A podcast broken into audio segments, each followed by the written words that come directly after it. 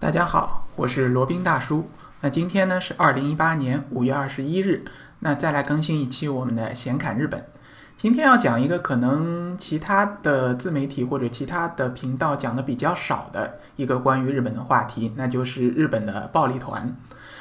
可能大家对这个也都是似懂非懂，或者听过那么一两句，但实际到底是怎么一回事儿，也并不是太了解。那罗宾大叔呢，就来浅尝辄止的，或者说大概的来讲一下。当然，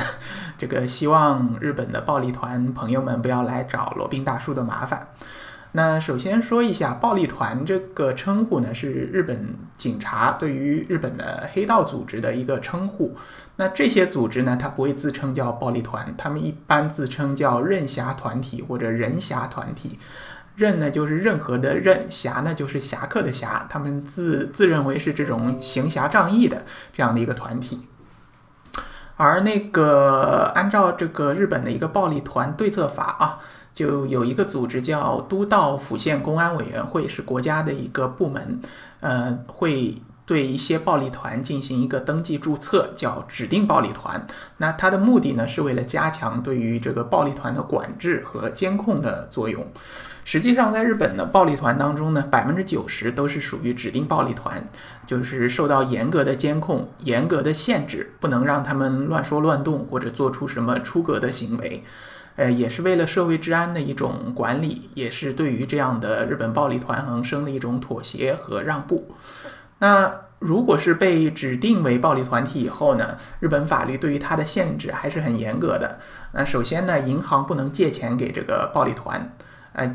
前面就有一家银行叫瑞穗银行啊。发现，在这个并购一家子公司的时候，有借钱给暴力团的记录，那闹出了非常大的这一个风波。然后，他瑞穗银行的社长还出来亲自道歉，呃，并且谢罪。然后还有呢，就是上市公司啊，不能和暴力团体有任何资本和业务的往来。那上市公司它那个上市以及每年都会披露它的财报以及公共的信息。如果有发现任何和暴力团体有瓜葛的，那你这个麻烦可就大了，你是违反了这个暴力团相关的法律。然后还有呢。这个旅馆他有这个权利，他可以拒绝暴力团体入住。如果发现你是什么暴力团的，比如说山口组啊什么组，我可以不让你进来，我这个是完全合法的，不属于歧视。而且呢，还有一个比较普遍的现象，就大多数的温泉、温泉旅馆或者这个公共浴室啊，上面都明文写着有纹身者不得入内。那实际上呢，因为暴力团大多数可以说是百分之九十九点九都是满身都是纹身的，一般是纹在背上，这种刺龙画虎啊，或者是日本这种传统的服服饰会风格的一些呃纹身。所以说呢，其实他的意思就是说，暴力团体者不得入内。那这也是一种软性的拒绝啊，呃，那如果暴力团他们想要泡温泉或者泡浴室，那怎么办呢？只能去单独的找那些这个温泉旅馆或者温泉浴室，单独的跟他们协商包场。就比如说今天这段时间我全部包下来，我来这个呃这个泡澡或者泡温泉，这样才是可以的。然后呃，如果是一般的这种合法的。或者说是一般普通的这种公司，如果签订呃契约或者签订合同里面，呃，如果他和暴力团有相关的或者提起提起了这些暴力团的话，那这个契约或者合同就是直接是无效的。然后呢，暴力团体还不可以直接汇钱给他们这些犯罪的组织成员，给他们的组织成员也好，给他们亲亲属也好，都是不允许的。所以说，虽然。呃，就是根据一些这个讲法，或者根据它相关的法律，日本的暴力团虽然说，呃是合法的，但是呢，对它的限制和对它的控制是极端严格的，所以就造成了日本的暴力团和其他的那些，呃，其他国家的那些黑社会组织，就完全违违法的组织有一些小小的不同。那以这个暴力团最大的一个组织叫山口组为例啊。呃，它是日本帮派组织当中最大的指定暴力团。呃，虽然它是被这个暴力团对策法里面允许的作为一个指定的暴力团，但是呢，它是受到最严格的监管，就类似于像公司一样的监管模式，就不能让你这个从事怎么样的违法的事情或者违法的行业。一旦有这个越雷池一步，就会那个毫不留情的把你抓进去。呃，山口组呢，它总部是设在兵库县神户市，呃，就是前面说到过的那个出产神户牛肉的那个县啊。然后它的组织成员现在是一万三一万零三百人，占全日本暴力团员的大概百分之三十左右。那它在高峰期呢，实际上有四万多个组织成员。它的那个下部团体啊有几百个，主要活动区域呢在关西这一带，神户、大阪、九州。然后它的那个下属的势力范围遍布日本的都道府县。那除了广岛和冲绳两个县以外呢，呃，整个日本都有这个山口组的成员在活动。根据这个二零一四年美国的财新杂志统计啊，山口组这么一个组织，它是世界上规模最庞大、收入最多最多的一个黑道组织，一年的收入大概有八百亿美元，这也是非常非常强的了。八百亿美元啊，呃，这个呃，根据这个地方媒体的报道，山口组它缴纳的税款占了兵库县年总税收的七成，百分之七十。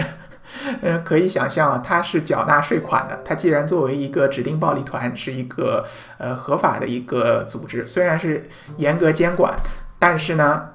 严格监管，但是呢，呃，他是那个受到呃，他也是交税的，他交的这个税还是不低的。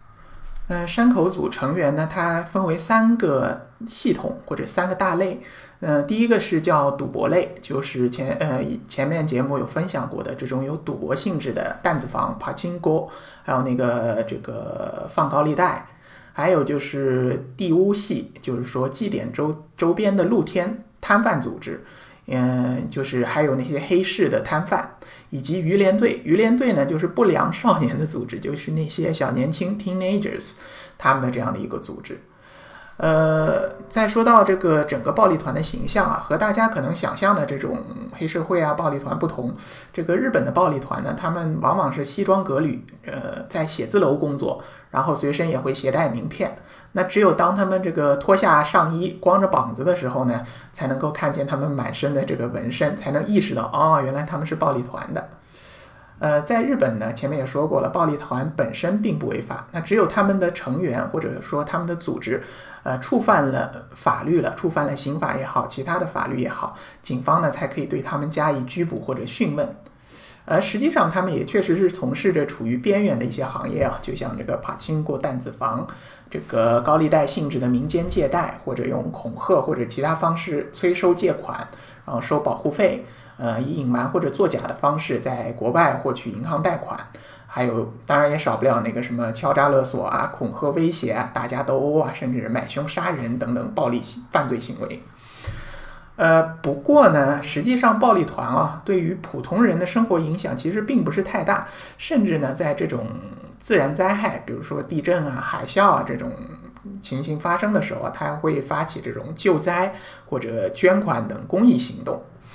呃，就以山山口组为例，它山口组总部所在的那个神户市啊，当地居民对于这个山口组的存在，其实还是存在着一些正面的态度。为什么呢？因为它这个山口组啊，在它的管理下，神户市的这个社会治安非常良好。山口组在这个门口啊，它就是总部门口准呃明确的写着，就不用童工，不贩毒，不乱扔烟头。这个三不原则，这个也是一个他们内部的一个行规。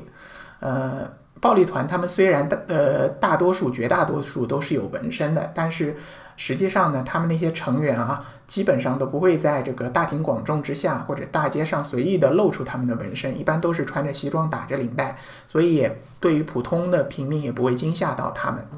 呃，所以呢，这个暴力团在日本啊是一个呃。明面上合法，但是实际上还是游走在法律和黑白边缘的一个团体。那对于我们这个普通游客来说，去日本旅游、自由行或者跟团游来说，还是建议敬而远之吧。就比如说像东京的新宿那边有个叫歌舞伎厅，那里边很多的这种，比如说无料案内啊，那些介绍的那些小哥啊。大多数都是有暴力团的背景的，所以说尽量像这样的地方，或者说有一些这种呃有偿陪侍的酒吧、有偿这个陪聊的酒吧，尽量还是不要去，因为或多或少都有一些暴力团的背景。还有那个前面提到过的弹子房、把经过，也尽量不要去。呃，还是对我们游客来说不是太好。